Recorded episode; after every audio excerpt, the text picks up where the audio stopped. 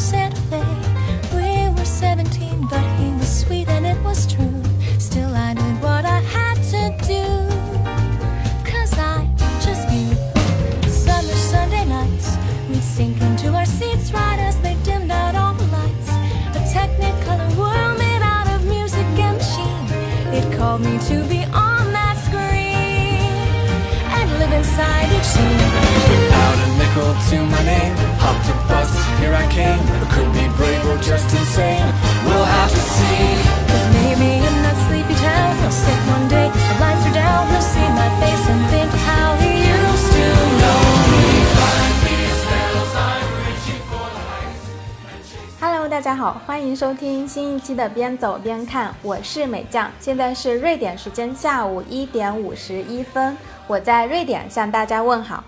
Hello，大家好，我是西卡，现在是北京时间晚上八点五十一分，我在北京向大家问好。Hello，西卡。Hello，美酱。明天呢就是情人节啦。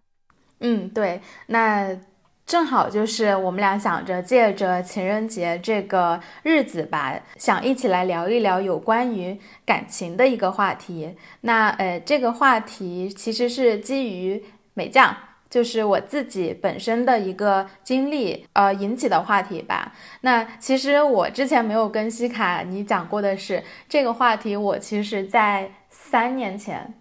不对，应该说是四年前了，四年前。做这个决定的时候，其实我就有想过，以后我可能要把这个故事讲出来，然后四年以后，可能终于有了这个契机，或者说有了这个分享的勇气吧。而且，可能我觉得就是时间上面也水到渠成了，就是已已经到了这个可以讲出来的这个心境了。嗯，对。那所以，我们这一期的话题呢是放弃一切来到他的城市，值得吗？对，我记得就是我们之前有一期就是聊到说，奇葩说曾经也有这个辩题嘛，然后我们当时都说很喜欢呃这一期的话题，然后正好这一期我们可以来聊一聊这件事事情在美酱身上 也是一个这样的故事，嗯。嗯，因为呃，不管是我自己身边，还是听说吧，就是在咱们的生活当中，还是有很多人正在经历异地恋或者异国恋的。那对我自己来讲，过去这段感情呢，它是一段呃异国恋嘛，虽然最后就是结束了，但是我觉得非常值得拿出来分享一下。我觉得可能很多人会跟我一样，有一些类似的心情或者经历吧。如果说我分享出来的故事或者一些经验，或者说一些心得，不能说给给你一些启发，但是如果你听了以后会有一些触动的话，那我觉得就是，也就是符合我跟西卡想要做这期节目的一个初衷吧。嗯，行，那呃，要么咱们就开讲故事。好嘞。嗯，好，我我先就是讲一下这个故事梗概吧。好，就是一两分钟。嗯，然后咱们再具体来聊一下这个整个过程和细节。嗯，那就是呃，我给他取个名字吧，你叫他 C 吧。好，C 就是是他名 字我曾经也给自己喜欢的男生起名叫过 C。这不是巧了吗？好的。嗯嗯，对，其实我跟他是也是在网上认识的，应该是在国内的一个社交软件，探探叫。对对对，叫探 探，大概是一八年到现在的话，哦，将近五年时间了。五年前就是在探探上认识的，然后他当时呢是在瑞典，他在瑞典工作，然后我是在上海工作的。这个具体的细节一会儿我还会再给大家分享。就是这个情缘呢，就是从网上开始的。然后一开始我是不愿意的，因为我觉得太远了，就是异国恋太难了。因为我之前经历过异地恋，最后就是也失败了，我就觉得我不会再谈。异地恋了，就是有时候我们朋友之间开玩笑，就说异地恋连狗都不谈，结果我做了好几次狗。对，嗯，后来就是呃，最终就在一起了嘛。在一起以后呢，然后就经过了将近一年时间的异国恋吧。然后后来呢，因为一些事情，最后我们就决定说，呃，结束异国这个状态，然后一起做出来的决定是我辞掉上海的工作，然后搬到瑞典来跟他一起生活，然后并且呢，尝试说在这边找工作。然后之后呢，我就辞掉了上海的工作，然后就来到了瑞典，在这里呢，我们两个一起生活了两年多，快三年吧。然后之后他又因为工作的原因，他就回国了。然后呢，我们两个又属于异国的状态，嗯，然后可能中间也会有一些矛盾啊什么的。然后在我们两个再次经历异国之后，大概半年左右的时间之后，我们两个就决定分手了。嗯，然后分手之后呢，也有一些，也有过一段时间吧，还有一些纠结。但是呢，最终还是就是决定互不打扰，嗯，然后就各自 move on，然后呃，就到现在，所以从分手到现在已经有一年多的时间了，嗯。那我们现在就要不就是具体来讲一下，就是从一开始，就是你你就是你先说到就是你那个。呃，从上海辞掉工作嘛，然后来到了瑞瑞典。那其实这也相当于是一个挺重大的决定。那当时你是呃因为什么契机或者是原因，然后你最终就是做了这样一个放弃的决定？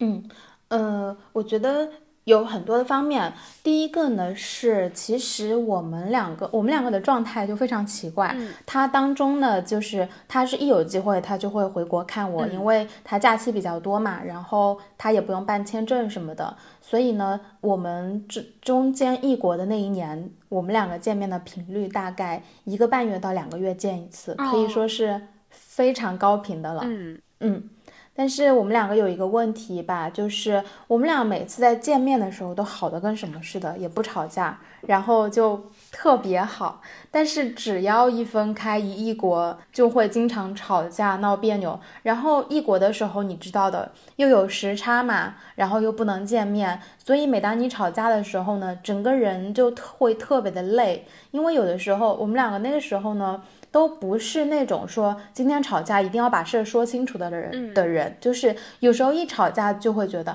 啊，那要不你睡你去睡吧，明天也要上班什么的，然后就各自问题也没有说开，然后就带着郁闷的郁闷的心情去睡了嘛。但是，嗯，因为时差，大家又上班的关系，所以很多时候，比如说你礼拜一吵架，你可能要周末去打视频长电话，嗯，就是你要有很一整段的时间去打电话的时候，你才会把这个事情说清楚。所以你那一周的那个状态都是非常差的，嗯嗯。那个时候，就你刚才一开始说恋爱脑嘛，我我也会觉得说，为什么我就这么的恋爱脑，我就这么的看重这个感情，一吵架的话就会影响生活和工作状态呢？但是。我就是这样子的，所以呢，我后来就觉得，如果说我们两个一直是这样子的状态，如果一直是异国的状态的话，那我个人而言，我觉得我是，嗯，我我是看不到这段感情它最后会有一个好的发展的。那与其这样，就是一直保持异国的状态，这么的辛苦，这么累，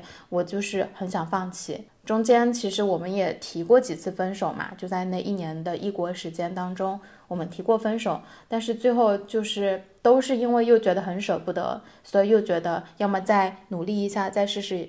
但是直到最后呢，我就真的是明白，我觉得我就跟他说，我说如果我们这个异国结束不了的话，解决不了的话，那我觉得我们还是分开会比较好，对你对我都好。然后那么就只有两两个两条路可以走嘛，要么他回国，要么我过来嘛，嗯。那嗯，当时是基于他工作关系，因为他有一个非常重要的项目在做，然后他是那个项目的负责人，而且那个项目是呃已经做了几年的时间。那那个时候呢是正处于非常关键的时候，他不能回国。就是如果说他那时候回国的话，对于他的事业影响还是蛮大的。那我就想说，既然是这样的话，那要不就我辞职，我来瑞典。然后，嗯，你当然会有会有很多的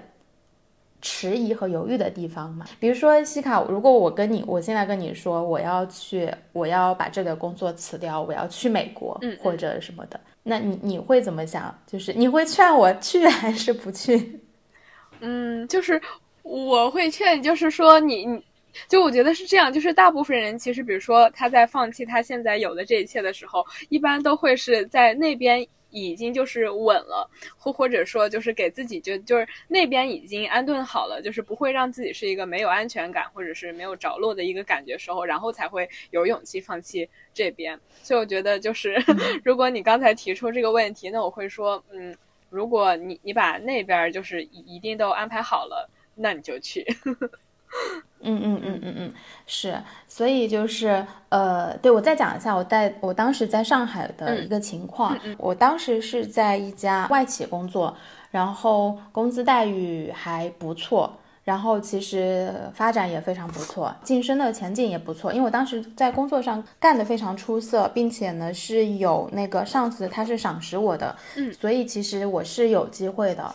嗯嗯。这是这个状，这是工作上的一个状态。然后第二个呢，是我的生活状态。呃，因为我是在上海读研的嘛，然后我又在上海工作了几年，所以我其实在上海待了有六年左右的时间。那么我自己的朋友圈子其实基本上就已经固定了的。我有时候会会跟我这边的朋友讲说，如果我没有来瑞典的话，就是在我搬来瑞典之前，我当时我的想法是我一辈子就是。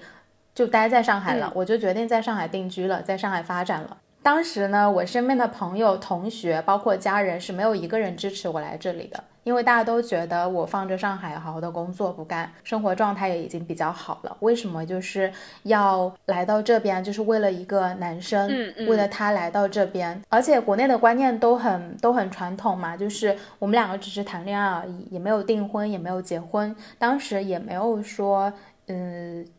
计划说什么时候结婚啊之类的都没有的，所以大家就会觉得你一个女生，你你这样子过去的话，你是会吃亏的。嗯，就是嗯，我的感觉也是，就是其实比如说换生活方式或者换城市、换国家，这个其实都不算是特别主要的那个原因。我感觉最主要的原因是大家都会觉得说爱情是不稳定的，然后说你你你因为一个比如说去追求一段感情，或者说因为另一半，然后去这样这样子就是。就是他可能会变，这段感情会变，就感觉这个会变的因素太多了。嗯嗯，你这么一说的话，呃，我我现在改一下我刚才想讲的思路，就是你说他可能会变，爱情会变，就是你你启发了我。我觉得当时我敢于做出这个决定的勇气是觉得我不会变，就是不是说我对于这段感情的观点和看法不会变，嗯，而是指我当时其实是有那样一种。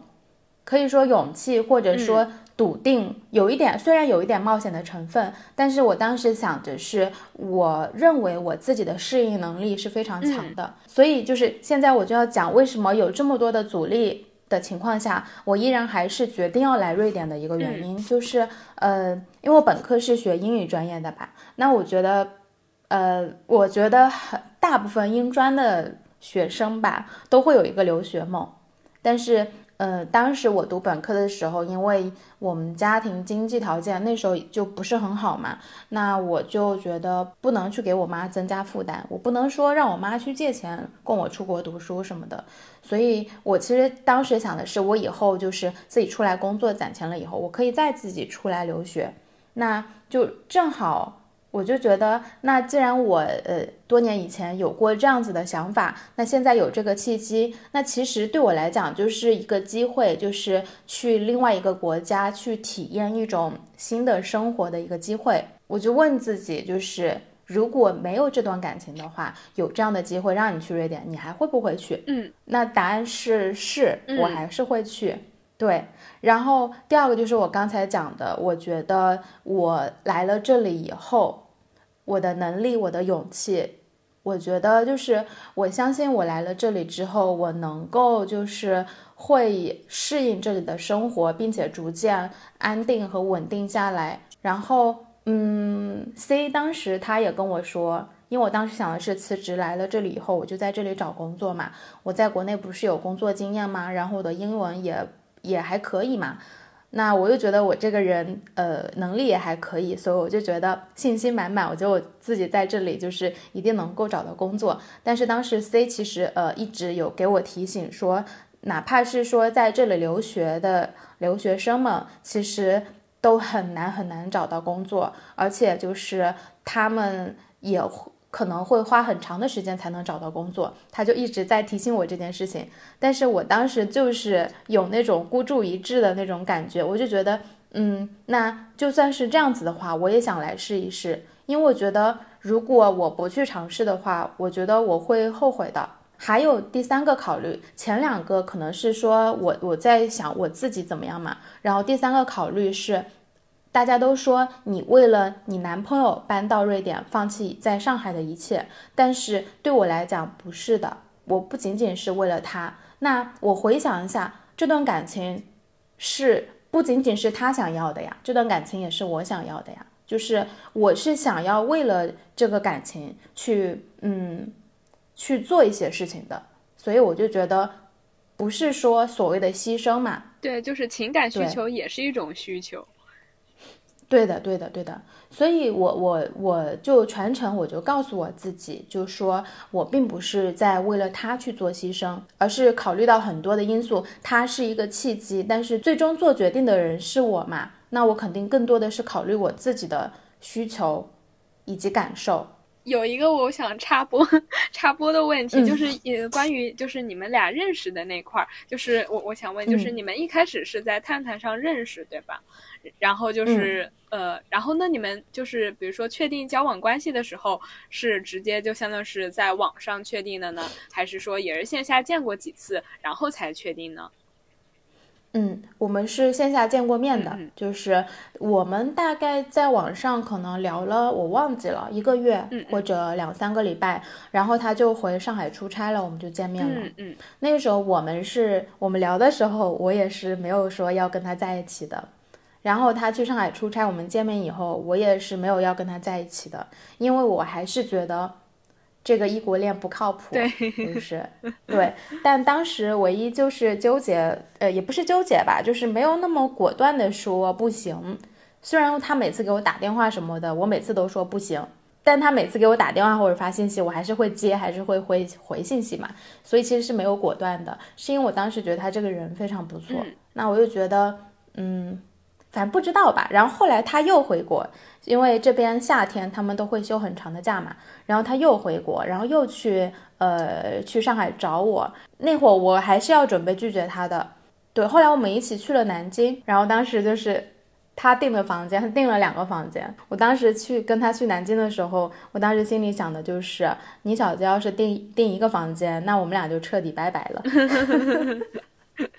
然后他那次是订了两个房间。然后从南京回去以后呢，他又去上海找我，但是我那时候可能还是觉得异国这是一个非常大的阻碍，所以我其实是决定等他那次去上海找我的时候跟他说清楚，然后就说，呃，不要再见面了，不要再联系了。但后来不知道当天就怎么着了，最后就答应他了，嗯，然后就这样正式确立了关系就在一起了，嗯。那我们刚才就是聊到，就是说你的就是来瑞典的一些契机和原因嘛。那我们就接着讲，那就是那你觉得你来了之后的一个状态呢，和你就是来之前设想的一样吗？嗯嗯，在说这个之前，还有一点补充一下，就是刚才我不是在讲我自己的一个心理状态嘛？说我来之前，但其实我们我们是一起做的这个决定的。他当时呢，他其实也是有一些。呃，他有有有一些犹豫吧，他不是说不想我来瑞典，而他犹豫的点是说，嗯，他他会担心我说来了这里以后，就是他会觉得我因为他放弃了上海的一切什么什么的，万一以后我们不好了或者怎么着，那所以我我们谈话的时候呢，就是我跟他说的就是我自己非常清楚，就是。是我自己做的这个决定，那么我会为我自己的决定去负责。我去了瑞典以后，我也不会拿这个事情来道德绑架你。嗯，在我们俩的相处过程当中，我也不会说，比如说我们一吵架或者什么的，我也不会去想说，哎，我当初为了你放弃了一切来到这里，你现在就这么对我什么什么这些的。然后，嗯，就是也打消了他的顾虑吧，所以就最终决定我来这边了。嗯。对我还有个问题，就是说他刚才不是就是呃提醒你说是在这边找工作很难找嘛？那就是他当时是呃是怎么就是在这边工作呢？他是通过留学，还是说本来是在国内工作，然后调到了这边？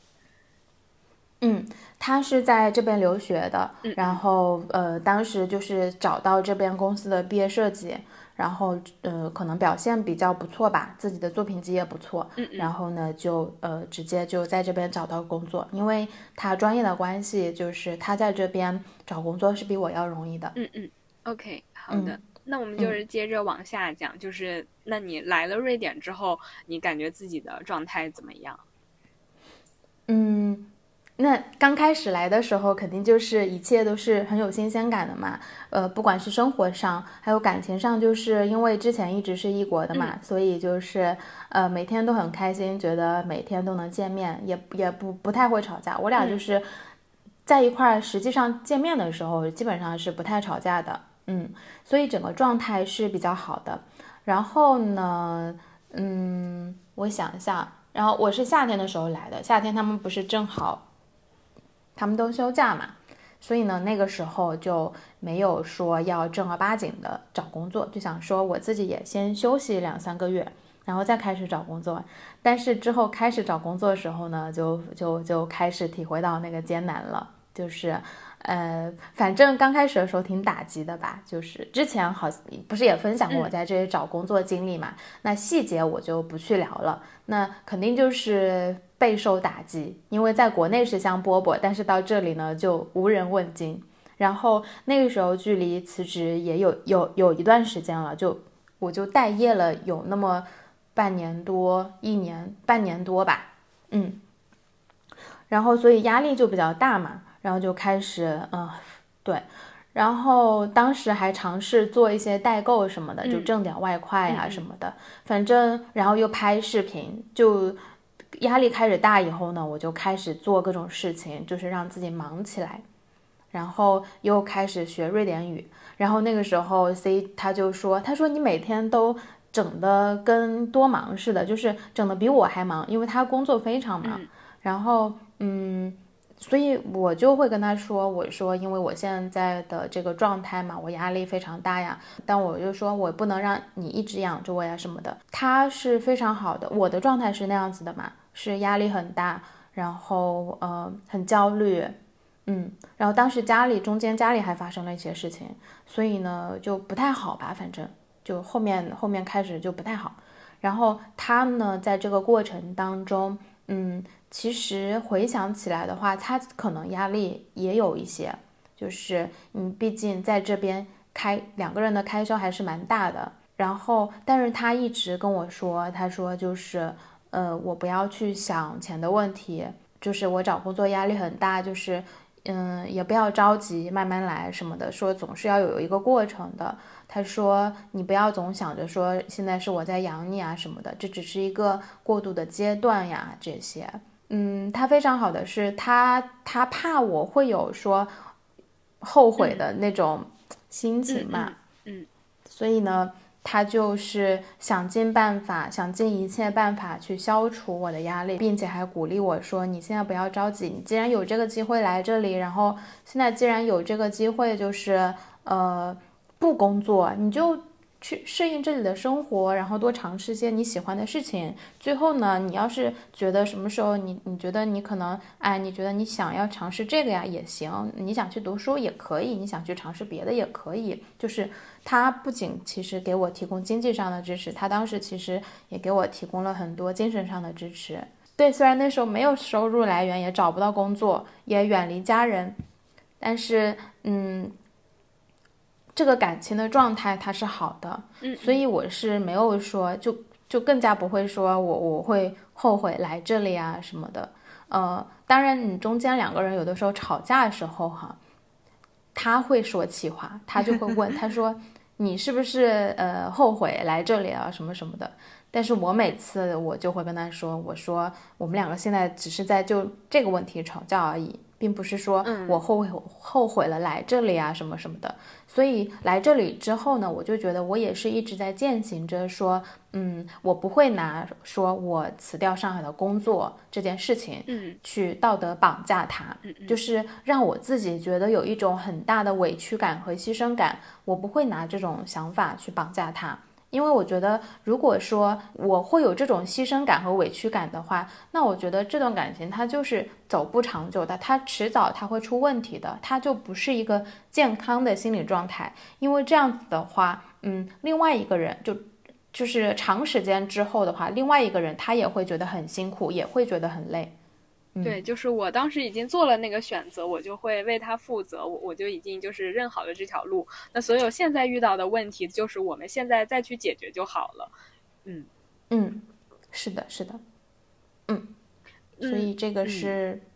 来了之后来了之后的状态，就是呃，一个是你的状态，一个是他的状态，那其实也都讲到了。那呃嗯。对，那下一个问题就是说，那最后为什么会分手呢？就是分手的契机是什么呢？因为就通过你刚才的描述，其实感觉这段感情还是特别好的。就是他其实我觉得，呃，就是听你的描述也是一个很好的人。然后就是你们其实也是一个互相帮助、互相扶持，就是互相离不开的这样子的感觉。那为什么会分手呢？嗯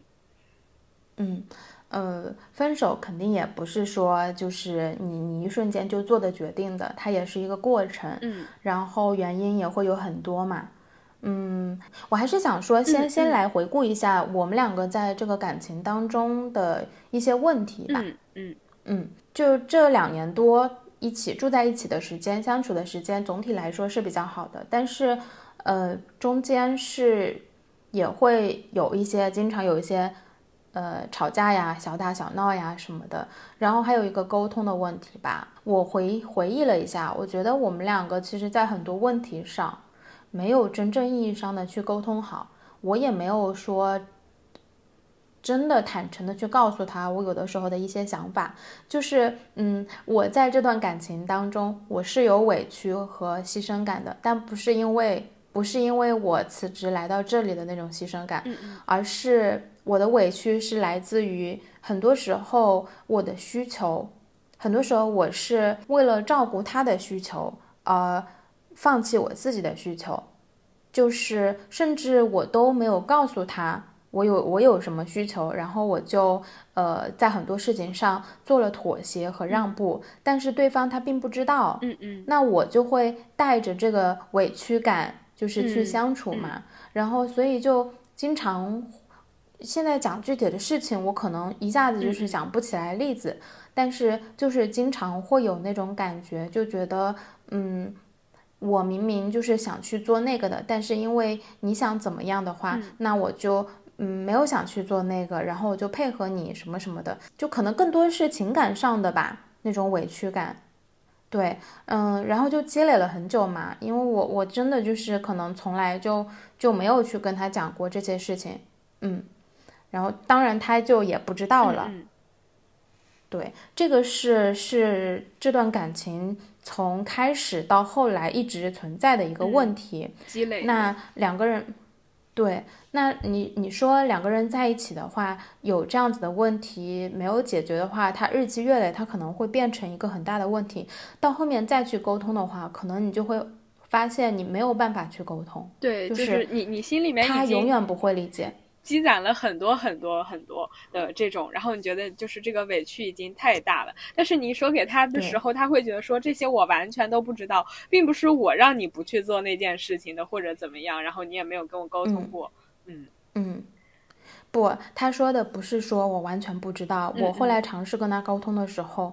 其实是我们分手以后的一次沟通。但是我发现他的态度，他的想法就是依然是那样子的。他觉得最终的原因是归归结于我，我就是很倔，我倔得跟头驴似的。他他最终就是归结于我是听不进去他的话的什么什么的。所以我就是觉得真的就是，而且那次也是打电话嘛，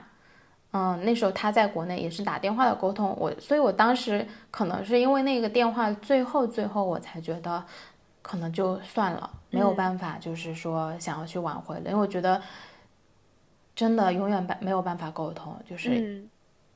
很累很累，也也沟通不了。嗯嗯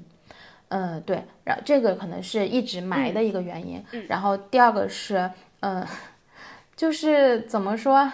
生活就是这样变化无常的吧。嗯，我不是找到工作以后开始工作嘛？嗯，然后我工作半年多吧。半年多以后呢，他工作上他之前那个项目就做完了，完了以后呢，嗯。他工作上公就公司有一些调整和变化嘛，反正就是工作不是很顺心，然后他就觉得在这边的发展比较受局限，他当时工作也非常痛苦，然后正好呢，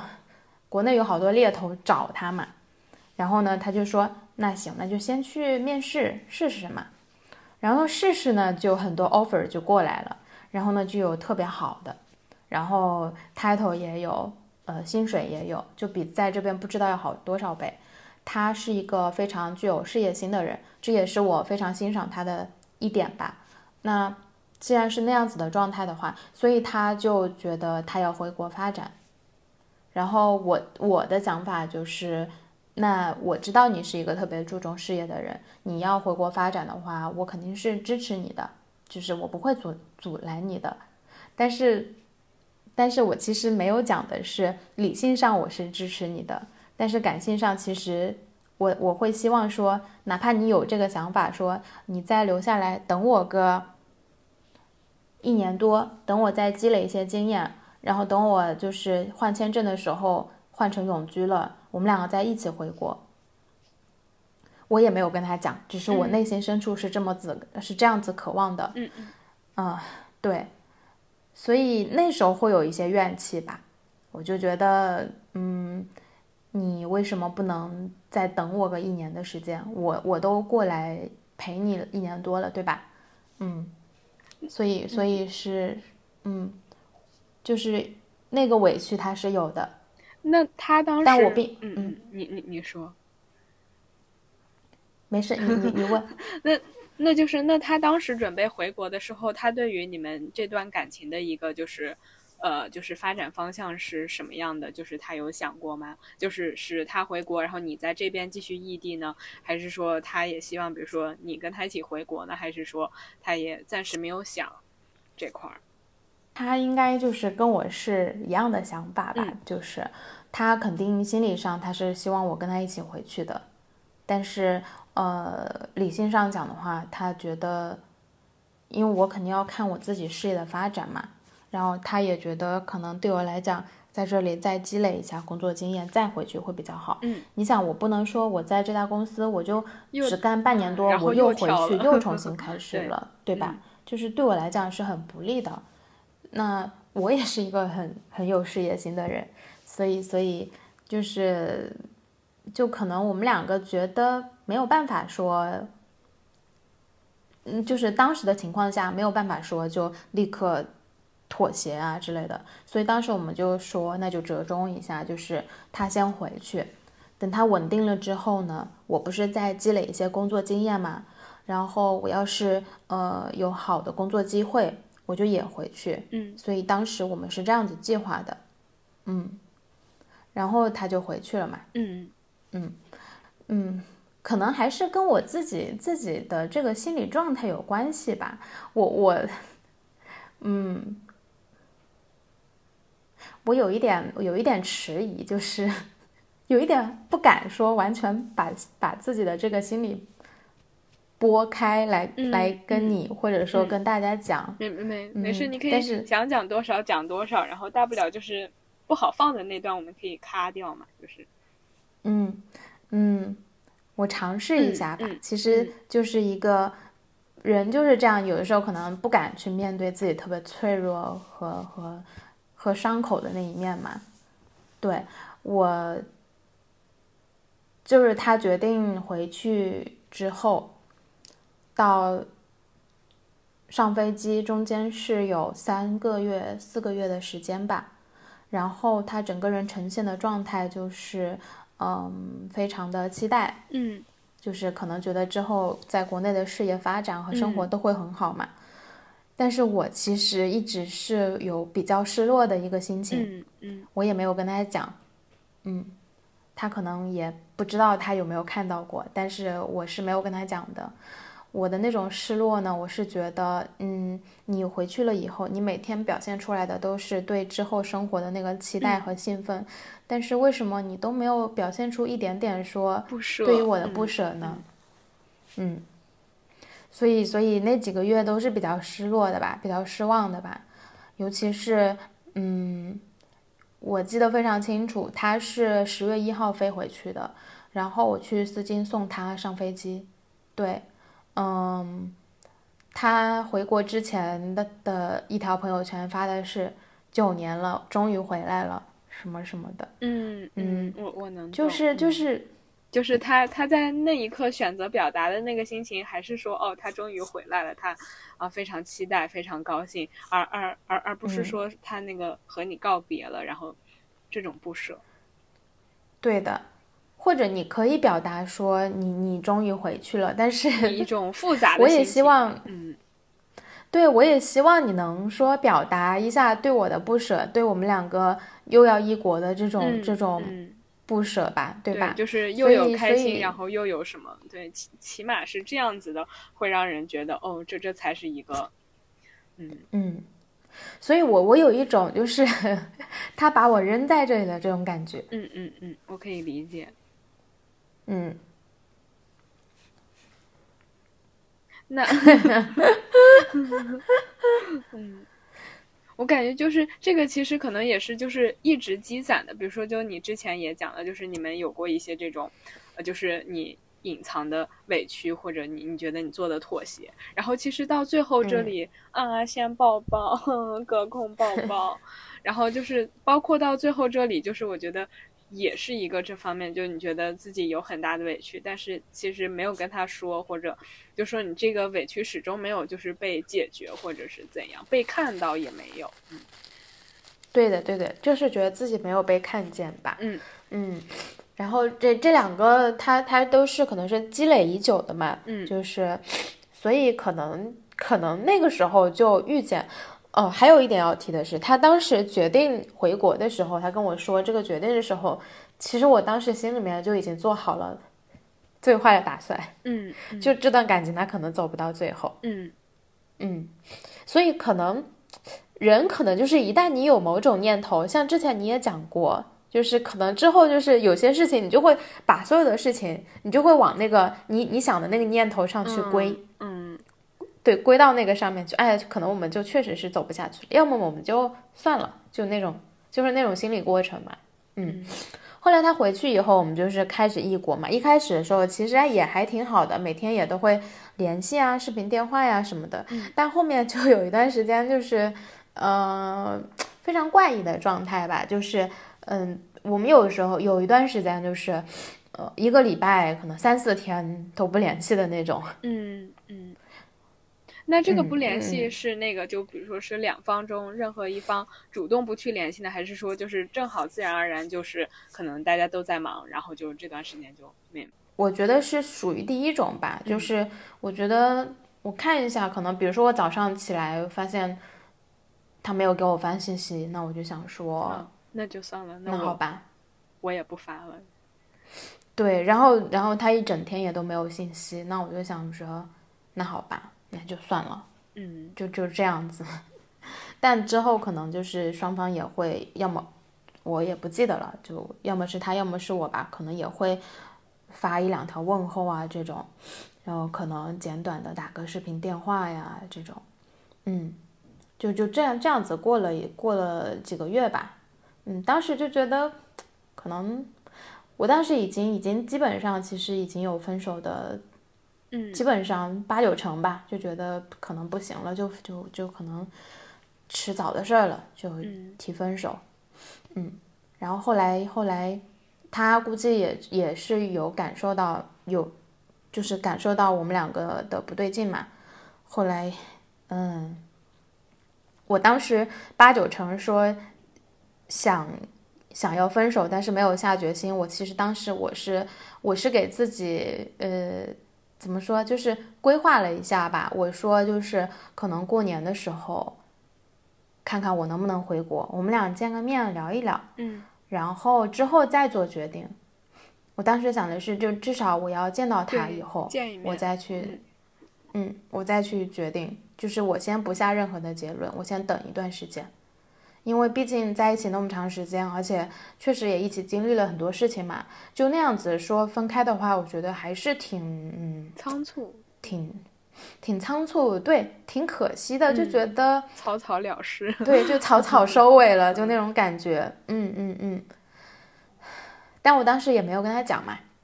反正双方都察觉到了不对劲。后来有一天，他突然给我发信息，他说：“你现在在哪儿？就是有事儿跟你说，要不要我？”对，嗯，然后我就给他回电话了，然后他在电话里面就说：“他说要不你回国，我们结婚。”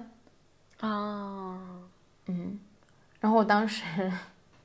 就是真的是戏剧和讽刺，我当时犹豫了，嗯，我当时。我当时就，哦，不对，不是电话里说的。他说，他说，因为我当时正好跟朋友在外面逛街嘛，他就说，他说不用打电话，他说我们发信息说吧。那我就挂了电话，然后他就发信息说你回来吧，我们结婚什么的。然后我就没有回他，我就没有立刻回他。嗯。过了一会儿，我就说，我就说你为什么会突然提结婚？嗯。为什么我会提这个问题呢？因为在我们俩相处的过程当中，嗯。我之前是有过结婚的念头的，嗯嗯，就是我之前，呃，我是希望他能提说结婚的事情的，嗯，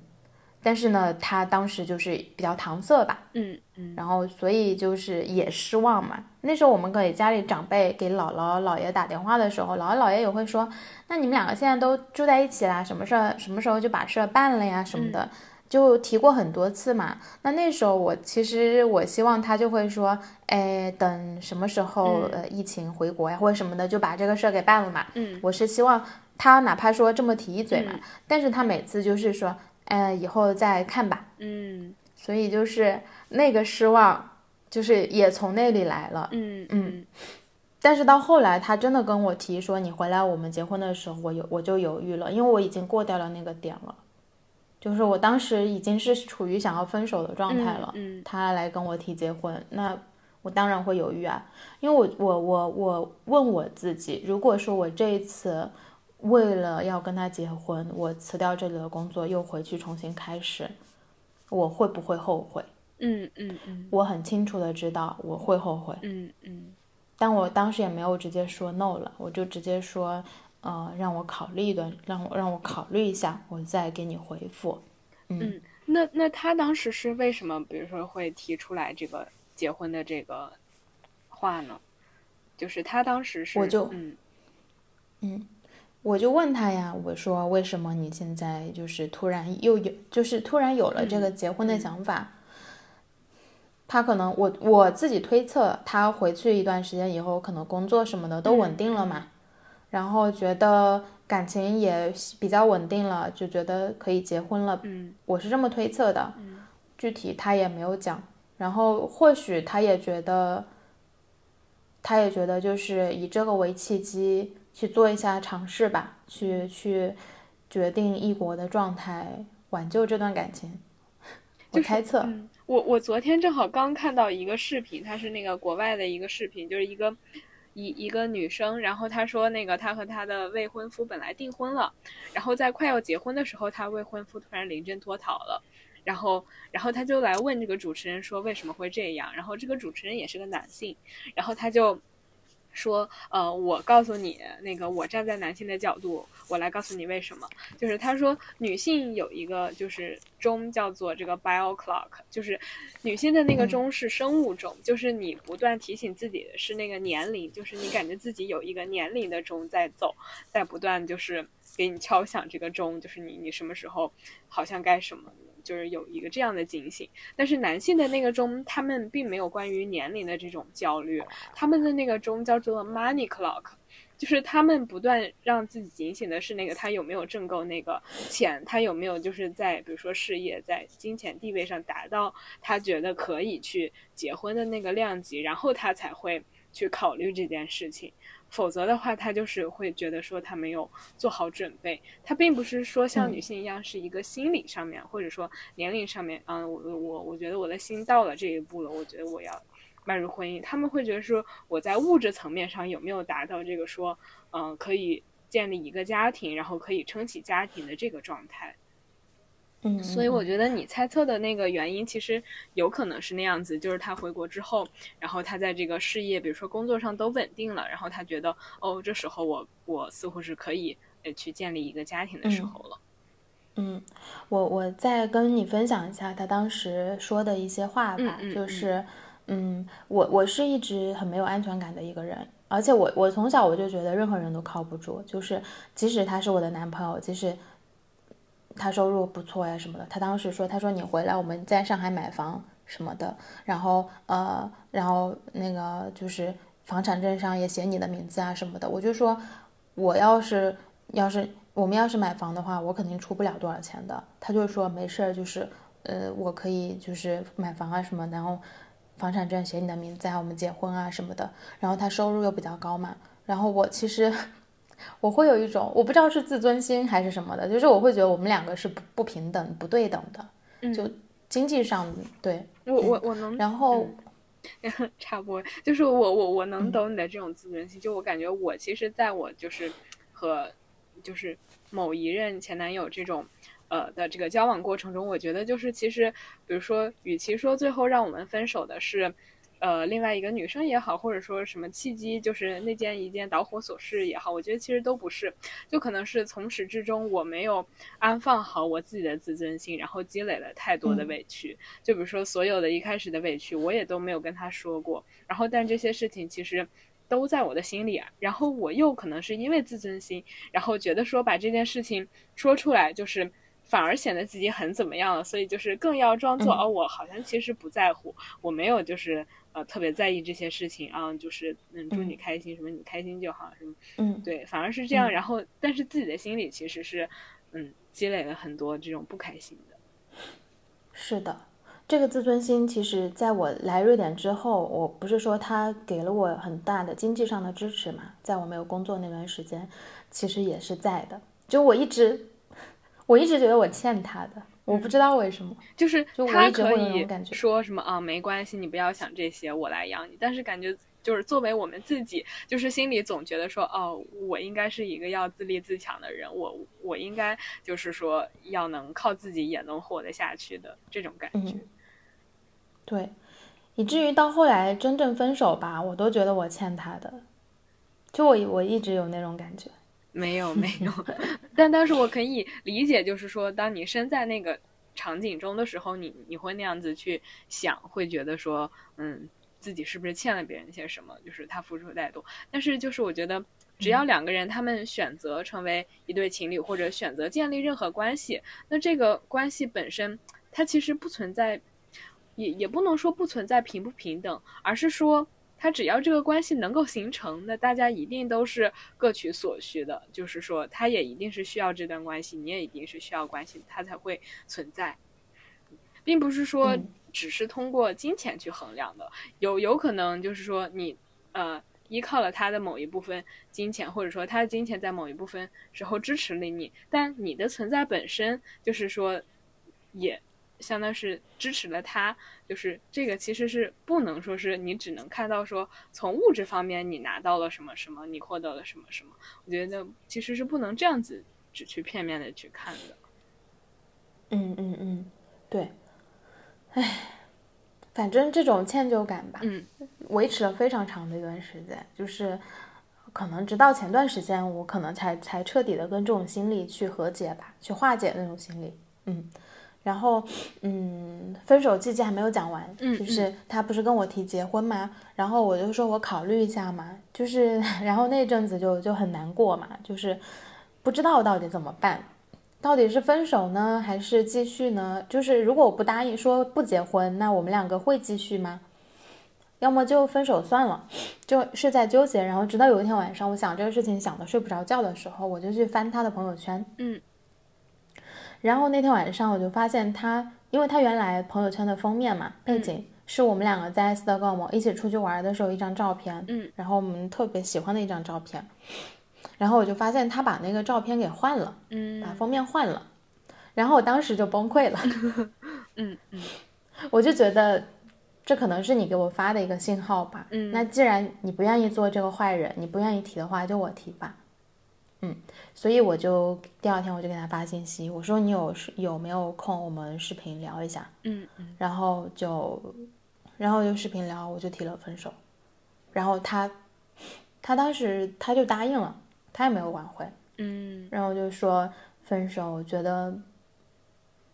觉得对我可能也比较好吧，说我留在这边对我也可能比较好，就这些话。嗯，然后也说，他也说他想了很多，然后他说分手以后呢，就是因为这个房子其实是他的，我现在住这个房子是他的。他说你就暂时住在那儿，你不要说你分手了你就立马搬出去啊什么的。他说他暂时也不住，然后也不放心别人来住嘛，所以我每个月其实是给他交很少的一部分的那个租金，嗯，非常少，就可以忽略不计了，相当于，嗯，就这就这样子。然后我就说好，然后大家就说那么就就彼此祝福嘛，希望就是之后彼此都会过得很好，发展的很好什么的。然后也说分手了也不是也不是仇人呀，就也还是朋友啊什么的，有什么事情还是可以相互相互分享、相互沟通，所以就是和平分手嘛。嗯，后来我跟他我们俩分手以后，他就跟他家里说了，然后他妈妈就就给我打电话说，因为我跟他家里人关系一直都比较好，嗯，他爸爸妈妈对我非常好，就是有时候对我好，我甚至会觉得。就是那种家庭的感觉，会比我自己家庭给我的感觉还要好，嗯，就是那种被关心的那种感觉嘛，嗯。嗯，所以我就其实也挺舍不得的，就是跟他分手，除了他本人，其实也很舍不得他的家里人，对，然后他妈妈就说，他说，嗯，就是说我们两个可能没有缘分，就是走到最后嘛，就是他说，就是他跟老爹，就我叫他。就叫老爹嘛，他说他跟老爹就是觉得就是虽然做做不成儿媳妇儿嘛，但是就做干女儿就是什么什么，反正就说了很多。然后他妈妈就是 也哭的比较厉害，当时，嗯，哎，就大家都觉得挺可惜的，每个人都觉得挺可惜的，家里人啊，包括我们两个自己，就就，但是最后就还是分手了嘛。嗯嗯，那。嗯，那分手之后就是有没有过一些纠结呢？就是比如说想要复合，然后就是的这种时候。嗯，我分手之后我没有想过要复合，嗯，但是我我纠结，就是有时候因为你想想，就整个家、整个城市，嗯，都是关于我跟他的记忆，对，就是。包括我们两个有很，我在这里很多朋友，其实共同最开始的时候，对，都是通过他认识的嘛。所以你想想，他对我的影响有多大，我就觉得到处都是那个人给我留下的影子，就是都是他的印记，所以是很在这里。对的，对的，对的。然后，嗯，偶尔我们会相互发信息问候一下，呃，就是有时候会调侃的聊两句，开玩笑聊两句啊什么，就那种状态。或者有时候看到什么。比如说我有时候出去干什么，看到什么可能跟他有关系，嗯，或者跟他有共同的回忆，我就也会发给他什么的，对，就是那样子的。然后就是那段时间，就是其实根本就你就没有说你所谓的做到了 move on 嘛，因为你还是沉浸在那个感情那个记忆当中。对，然后可能半年之后吧，但中间我们也就是这样子的，刚才那样子的对话，也不会。双方也不会讲说要复合呀什么的都没有讲。后来就是契机就在于，嗯，我们俩的一对共同好友他们结婚那个事情呢，我之前也跟你提过。然后呃，当时在他们的婚礼，他们在教堂举行的嘛，然后我就拍了那个照片发给他，我说他们俩今天结婚了，我来参加婚礼什么什么的。然后他那天他就说，他说你有没有时间，就是我们打电话聊一下。嗯嗯，然后。然后我就说行，然后就打电话聊，他就说，他时隔了半年，分手，我提分手，他也没有挽留，中间也没有说过任何的，就是没有说过任何有关于我们俩感情的话。然后他跟我说，他说，你要不回来，我们在一起，我们还是结婚。就是那我当时的反应肯定就是，我说分手的时候，你也没有，你也没有挽留，嗯然后这半年你也没有说过任何关于感情的事情，你现在突然就对，就又来说这个，然后就就就也会让人觉得不是那么真诚，就好像突然提起的一样。嗯，对的对的。然后我后来我就反正那两天吧，就聊了很多，就就是还是有一些问题嘛，然后我就依然觉得有些事情真的没有办法沟通，就是他理解不了，或者说我我可能也也没，就我已经我就觉得我已经做了我能做的最多的去沟通的这个这个事情，但是依然就可能就是达不到我想要的效果。所以我就觉得算了。然后他当时就说了一句话，他说：“你既然没有这个想法，那他们结婚你为什么要发照片给我嗯嗯，？”当时我就意识到，这个思维特别的男性，就是我感觉嗯男生就特别会这样想，哎呦，他一定是在暗示我什么。然后那句话呢，当时就点醒了我，我就觉得我从那以后，我不应该就是给他发任何就是关于感无关的信息了。关于感情的信息，或者我甚至都不应该给他发信息，问他最近过得怎么样这些信息。嗯所以从那件事情以后，其实坦白说，有时候发生碰到一些看到一些事情或者想到一些事情的时候，我依然其实是会想去给他发个信息，说还好吗？或者今天去哪里啦？我们之前怎么样怎么样？但是，但是我有那个念头的时候，我就停住了。我就告诉自己，我不能，就是我不能再再去给他发这样的信息了，就是，嗯，就是是可能对彼此都是一种伤害，对，就是我觉得，是，如果真的是要 move on 的话，那就应应该去那个，嗯对的，对的。所以我就觉得，如果真的是为了我自己好，也为了他好的话，我就不会再给他发任何的信息了。所以，呃，是五月天的一首歌嘛，就是不打扰是我的温柔。嗯哦，是温温柔里面的一一句歌词，嗯，然后那时候我就意识到，中间我不是刚才说嗯我们分手的时候说之后还是朋友啊，也不是熟人什么的。然后那时候我就彻底彻底的、嗯呃意识到认识到吧，就是说我们两个是做不了朋友的。就是嗯除非就是完全就是没有过这种感情，然后那之后就还可以是朋友，就是瞎聊聊。但但是就是如果真的嗯是有过感情的，就是说就是可能稍微聊一下都会，对，嗯，是没有办嗯法真正的以一个朋友的方式去相处的。对的，还有就是，我觉得如果我我再再去有那样子的行为的话，其实我我觉得对他来讲也不好嘛。那我其实心里我是不忍心的，就是我我不忍心再去给他带去伤害，且说他是伤害吧，或者说心里的波动啊什么的。对，我就觉得各自安好。对对对对对，但从心理上来讲的话，我是我觉得我是比任何人都希望他要过得好的。就是如果说我知道他他过得不开心，其实我也我会受心情我会受影响的。对我我非常希望他过得很好。嗯嗯，那那现在呢？就是那现在你们的这个状态，或者说你觉得自己的一个心境是怎么样的？就是一个已经 move on 的一个状态了吗？嗯，算是吧。我 我我这应该也过年前，还是可能是过年前吧。我我无意当中就是了解到他也开始了新的感情，嗯然后我觉得就是希望他们好吧。嗯 那你说你知道的时候心里没有任何的波动，那也是不可能的。嗯但是呃，但是还是希望他们能过得好吧。然后我自己对于嗯，因为我们今天聊说是为了他，就是放弃一切去他的城市嘛。那对我来讲是放弃一切去他的国家，你就是值得嘛？嗯你后不后悔？嗯到现在就是讲到这里，我觉得，嗯，再去回看这段感情，我觉得西卡你也能感觉到，就是我肯定是说是值得的，对我来讲，嗯嗯就是我是不后悔的。嗯嗯，他，嗯，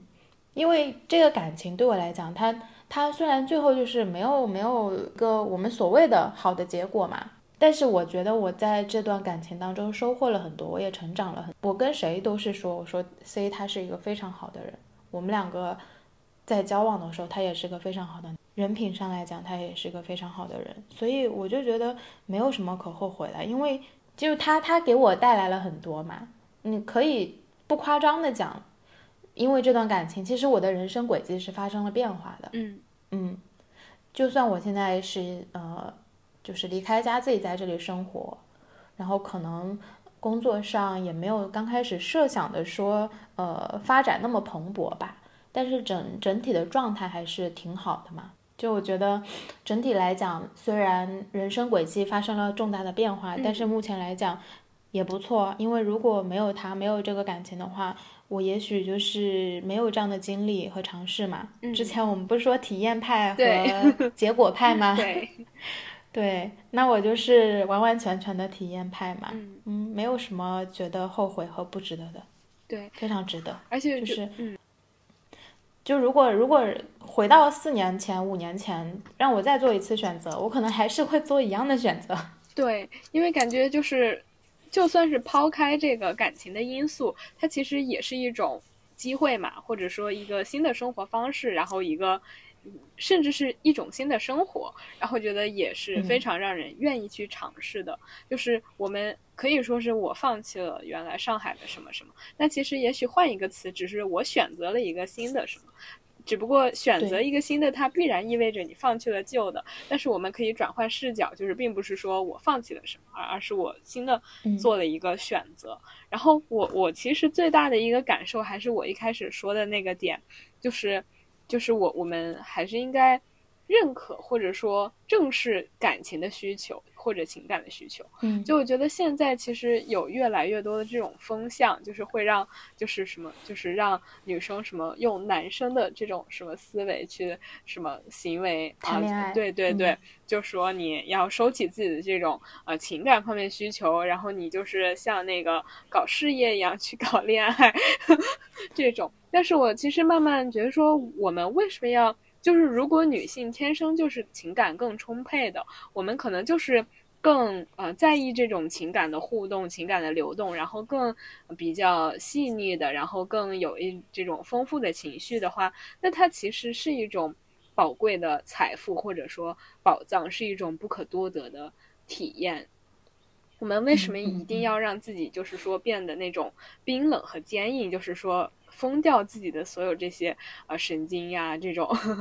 感官啊、感受这些，去变成一个那样冰冷的人了。所以就是情感需求也是需求嘛。就是我为了呃希望我们的这段感情能够维持下去，然后我做了一个选择。它其实。可以成为一个正当的理由，它不需要就是说被大家觉得说哦，这个理由是不够那么呃向上的，然后是不够那么就是说我是为了学习、为了事业什么的，嗯，然后就是我记起来就是以前看过的，嗯，就是网上有一个人分享的帖子，然后他当时是说，呃，他出国申请的时候，他好像是写的那个。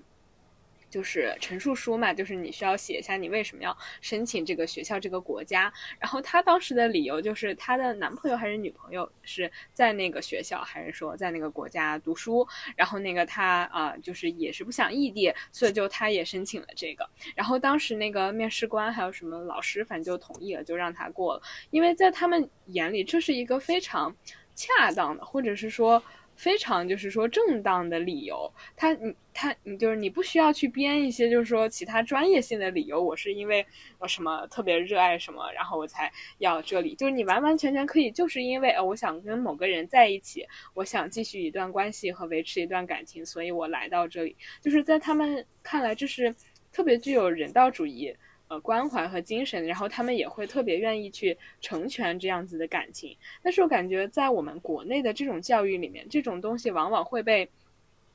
就是抨击，或者是说去抹掉的。就是说，哎，你你怎么说能因为另外一个人怎么怎么样？你一定得是因为你自己才怎么怎么样？所以我觉得，嗯，就是。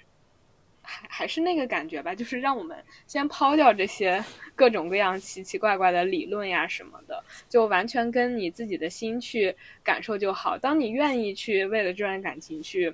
付出，然后你为了愿意去全力以赴，然后甚至是孤注一掷的时候，那你就去做。然后，因为其实当你过了那个心境，你你什么都不想做了，因为你已经没有对再想要为他付出一些什么的那份心了。那这时候就自然的过去也就好了。嗯嗯嗯，我觉得嗯。我非常就是我很同意你的你的看法吧，因为我我自己其实也是这样子做的嘛，我自己在感情当中基本上也是这样子的。但是另一方面，我我觉得我也能理解吧，为什么很多人说就是你要像搞事业一样搞爱情，或者说呃不要恋爱脑，不要付出什么什么的这些，嗯，就是有的时候就是去去嗯刻意的去回避去面对自己内心最真实的渴望。我觉得还是因为大家在这个状态下，就是大家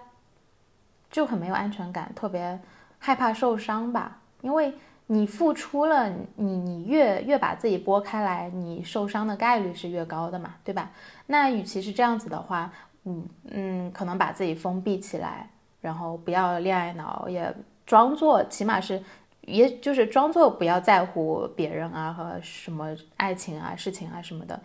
就是避免自己，嗯，有这个被伤害的机会吧。但是与此同时，你对你是你是避免了你被伤害的机会，可是与此同时，你可能也会失去很多，就是你真正的去体验和享受爱情的滋味的这个机会。我觉得就是你不付出这个情感的话，那相对应的，你可能也收获不了这么充沛的感情，因为感情就是一个你。投入越多，才会感受越多的东西。对的，对的。如果你内心深处真的向往一段，不说刻骨铭心，起码说你向往一段非常深刻的爱情，让你印象深刻的爱情，去体验真正的爱情。现代人总说，就是真正的爱情很少。或者没有什么的，那我觉得也可能是因为大家就是太把自己封闭起来了嘛。你不愿意去付出你的情感，你不愿意去付出，那你当然就感受不到那种你所理想的那种爱情了。嗯嗯。然后突然想起来一句话，叫做“呃，不在乎并不会让你表现的很酷，有时候学会表达在乎才很酷。”嗯。是的，是的，所以你想我，我其实谈了不少段恋爱了，但是我每次遇到喜欢的人，当然最开始，你想我一次又一次的谈恋爱，一次又一次的就是分手，肯定会觉得，呃，怎么回事儿？怎么到我这就不成了？我是不是在感情上的一个失败者？我特别失败。那我下一次的话，就是我要么就不要付出那么多，我不要再付出那么多感情，我不要再那么去喜欢一个人，这样我就不会受伤，不会分手啊什么之类之类的吧。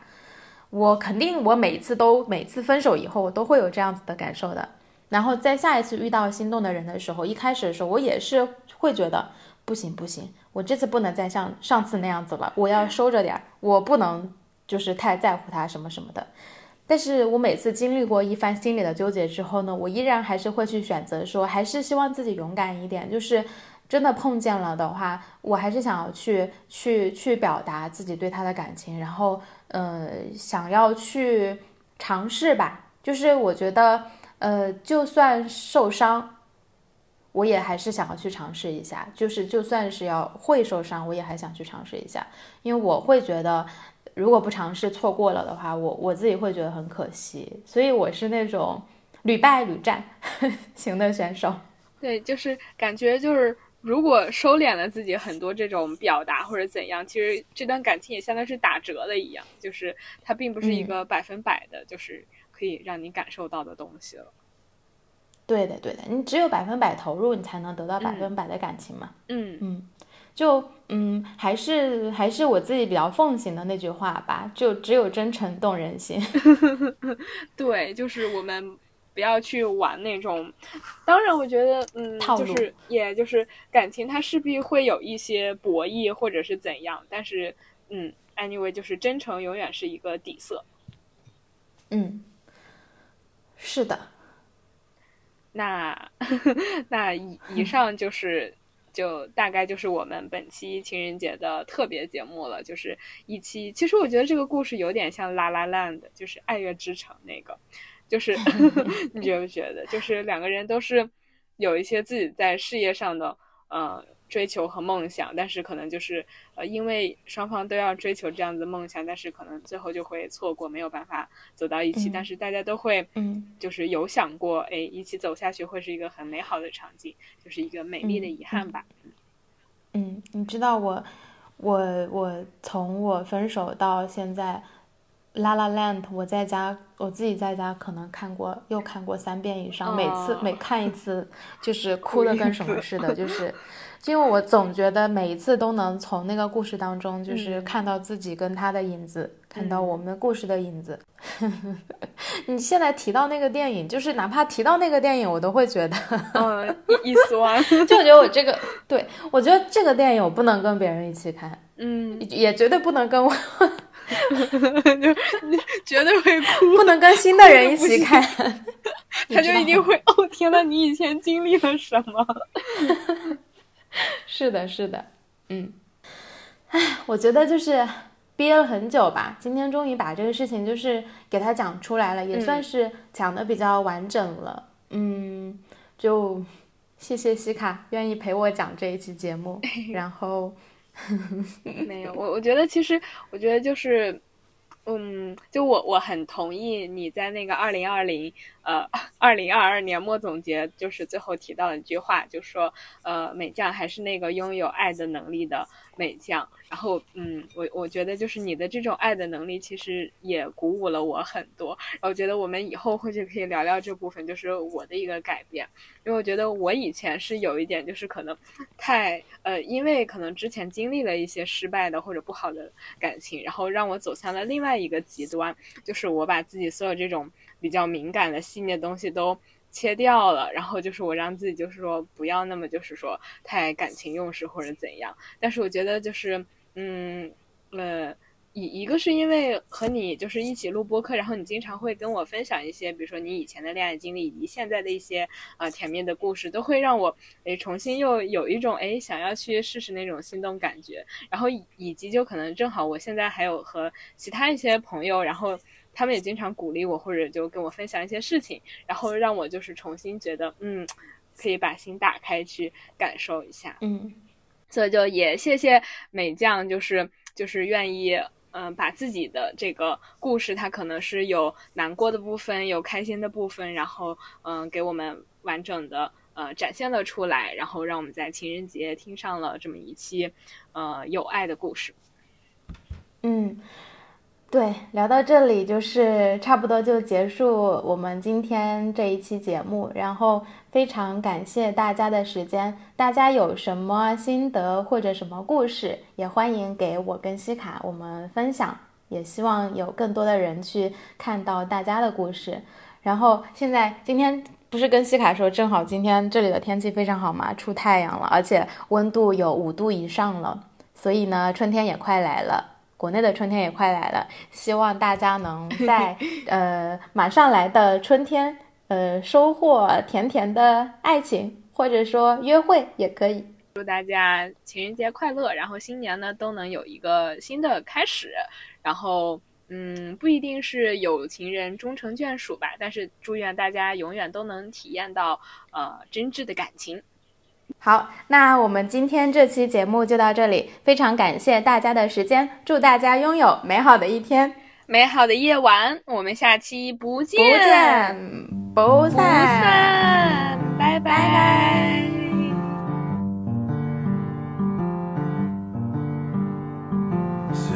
of stars.